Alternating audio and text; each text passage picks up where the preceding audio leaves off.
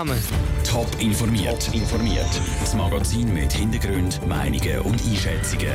Jetzt auf Radio Top.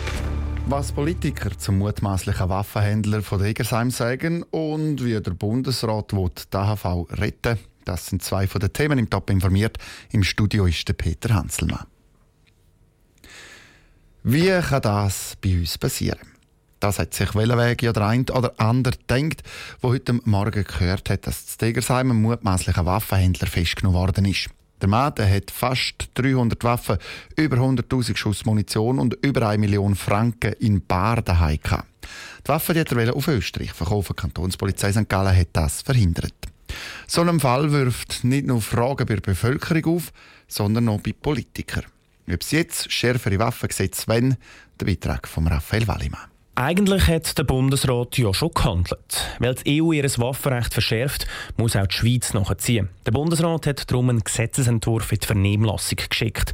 So dürfen zum Beispiel Waffenbegeisterte halbautomatische Waffen nur noch in Ausnahmefällen daheim haben. Sportschützen und ehemalige Armeeangehörige dürfen ihre Waffen aber immer noch heimnehmen. Für Chantal Galadé, Zürcher SP-Nationalrätin, ist klar, der neueste Fall von Tigersheim zeigt, dass das neue Waffengesetz viel zu wenig weit geht. Für mich darf die eigentlich nur in diesem Land eine Schusswaffe besitzen, wer sie auch wirklich braucht. Und nicht einfach zum sich ein sammeln, zum Horten, zum Missbrauch betreiben. Von mir aus gesehen müssten sogar Sportschützen sie können einmal zentral lagern. Klavier nimmt man ja nicht mit heim, wenn Klavierunterricht geht. Chantal Galladay will gerade wegen Leuten wie der Waffenhändler von Diggersheim das Waffengesetz klar verschärfen. Der St. Galler CVP-Nationalrat Jakob Büchler auf der anderen Seite warnt vor Kurzschlussreaktionen. Natürlich, es gibt immer Leute, die gegen das Gesetz verstoßen. Aber wegen dem jetzt gerade so das Gesetz verschärfen, da bin ich klar der Meinung, ist jetzt nicht richtig. Wir haben heute schon bereits ein sehr strenges Waffengesetz. Man tut das auch streng auslegen. Für Jakob Büchler ist darum klar, das Waffenrecht muss in der Schweiz nicht noch mehr verschärft werden. Der Waffengesetzvorschlag vom Bundesrat ist noch bis Anfangs nächstes Jahr in der Vernehmlassung. Nachher muss noch das Parlament darüber entscheiden. Der Beitrag von Raphael Wallimann. Weniger Polizeiposten, weniger Zivilstandesämter und weniger Parkplätze für kantonale Angestellte. Das sind ein paar von den Massnahmen, die die Regierung vom Kanton Thurgau im Rahmen vom Sparprogramm Haushaltungsgleichgewicht 2020 einführen Im Grossrat Thurgau hat die Sparübung für heftige Diskussionen gesorgt. Sarah Frattaroli war dabei. Gewesen. 20 Millionen Franken wird die Thurgauer Regierung ab 2020 jedes Jahr sparen. Weh tut es an ganz vielen Orten. Es sind nämlich mehr als 50 einzelne Massnahmen von den Schulen über den Verkehr bis zum Energiefonds.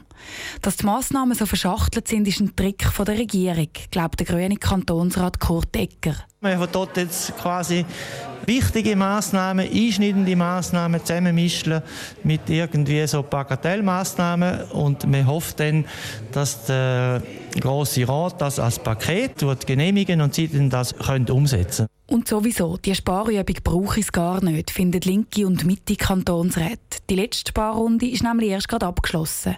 Die Zitrone sind jetzt schon genug ausgepresst. Auch die Bürgerlichen stehen nicht geschlossen hinter dem Sparpaket. Einer der einzigen, der positive Worte findet, ist der FDP-Kantonsrat Ueli Oswald. Ganz glücklich mit dem Vorschlag der Regierung ist aber auch er nicht. Wenn wir von Einsparungen reden, dann meine ich tatsächlich Einsparungen, etwas, was man nicht mehr macht. Und wenn wir einfach Verlagerungen machen vom Kanton an Gemeinden oder an andere Institute, dann finde ich das äh, keine gute Lösung. Und ich glaube, da muss man auch sehen in der Regierung, dass man da bessere Vorschläge bringen muss. Der Vorwurf vom Grossen Rat, die Regierung verschiebe die Kosten einfach vom Kanton auf die Gemeinden und betreibe so reine Kosmetik. Der zuständige Regierungsrat Jakob Stark widerspricht. Die Regierung will nicht auf dem Buckel der Gemeinden sparen. Er rechnet vor. Wir haben jetzt 23 Millionen Franken, die wir einsparen und von den 23 gehen netto 2 Millionen zulasten der politischen und der Schulgemeinden. Also 2 Millionen von 23 Millionen zulasten von 170 Gemeinden können Sie selber ausrechnen. Das ist völlig übertriebene Argumentation. Und die Regierung stellt dann auch noch gerade klar, sie will sowieso nicht das Sagen vom Parlament, sondern nur die Meinung. Die allermeisten Sparmaßnahmen vom Haushaltsgleichgewicht 2020 kann die Regierung nämlich in Eigenregie umsetzen. Nur bei sieben Massnahmen braucht es eine Gesetzesänderung und entsprechend auch ein Ja vom Grossen Rat. Der Beitrag von Sarah Frattaroli. Der Grosse Rat diskutiert das Haushaltsgleichgewicht 2020 nach der Weihnacht noch fertig. Im Jahr 2019 wird die Regierung dann die ersten Sparmaßnahmen umsetzen. Im September hat das Stimmvolk die Rentenreform 2020 an der Urnenbach abgeschickt. Ein Nein von fast 53 Prozent hat es gegeben. Die HV die muss aber dringend saniert werden, wenn auch noch jüngere Generationen im Alter eine Rente bekommen Der Bundesrat hat heute einen neuen Vorschlag präsentiert. Michel Eckimann. Die Reform der Altersvorsorge war höchst umstritten. Schlussendlich ist sie gescheitert. Darum schlägt jetzt der zuständige Bundesrat Alain Bechse einen anderen Weg ein. Anders als bei der letzten Vorlage wird die erste Säule, also die AHV, und die zweite Säule, also die obligatorische Altersvorsorge, trennt voneinander. Mit separaten Massnahmen und separatem Zeitplan. Das sei nötig, sagt Alain Bechse. Nur wenn man wirklich trennt, und das ist auch eine neue Situation nach dem Scheitern der Vorlage äh, Ende September 17, äh, haben wir auch jetzt vor, äh, eine Priorisierung zu tun. Und zweitens wirklich eine Reform der zweiten Säule mit einem starken Einbezug der Sozialpartner zu, zu tun. Mit Priorisierung meint der Bundesrat, dass zuerst die erste Säule soll überarbeitet werden soll. Bis in zwei Monaten wird der Alain Bechse seinen Bundesratskollegen Vorschläge präsentieren. Die Trennung von AHV und der Altersvorsorge ist nicht die einzige Änderung. Das Rentenalter soll flexibler gewählt werden können. Grundsätzlich soll das für Frauen auf 65 angehoben werden. Aber die Flexibilität ist zentral und die muss auch zentral bleiben in der nächsten Diskussion, weil es entspricht viel mehr der Realität der Leute als eine fixe Rentenalter. Oder? Die Maßnahmen für die Beseitigung der Angleichung der Referenzrentenalter, wenn das, wir das auch in der Vorlage äh, haben, wir glauben, dass es kann eine, eine Grundlage schaffen, die ja, mehrheitsfähig sein kann. Weiter sagt der Bundesrat Alain Bechse, dass die Reformierung der beruflichen Vorsorge gerade so wichtig ist wie die vor AHV.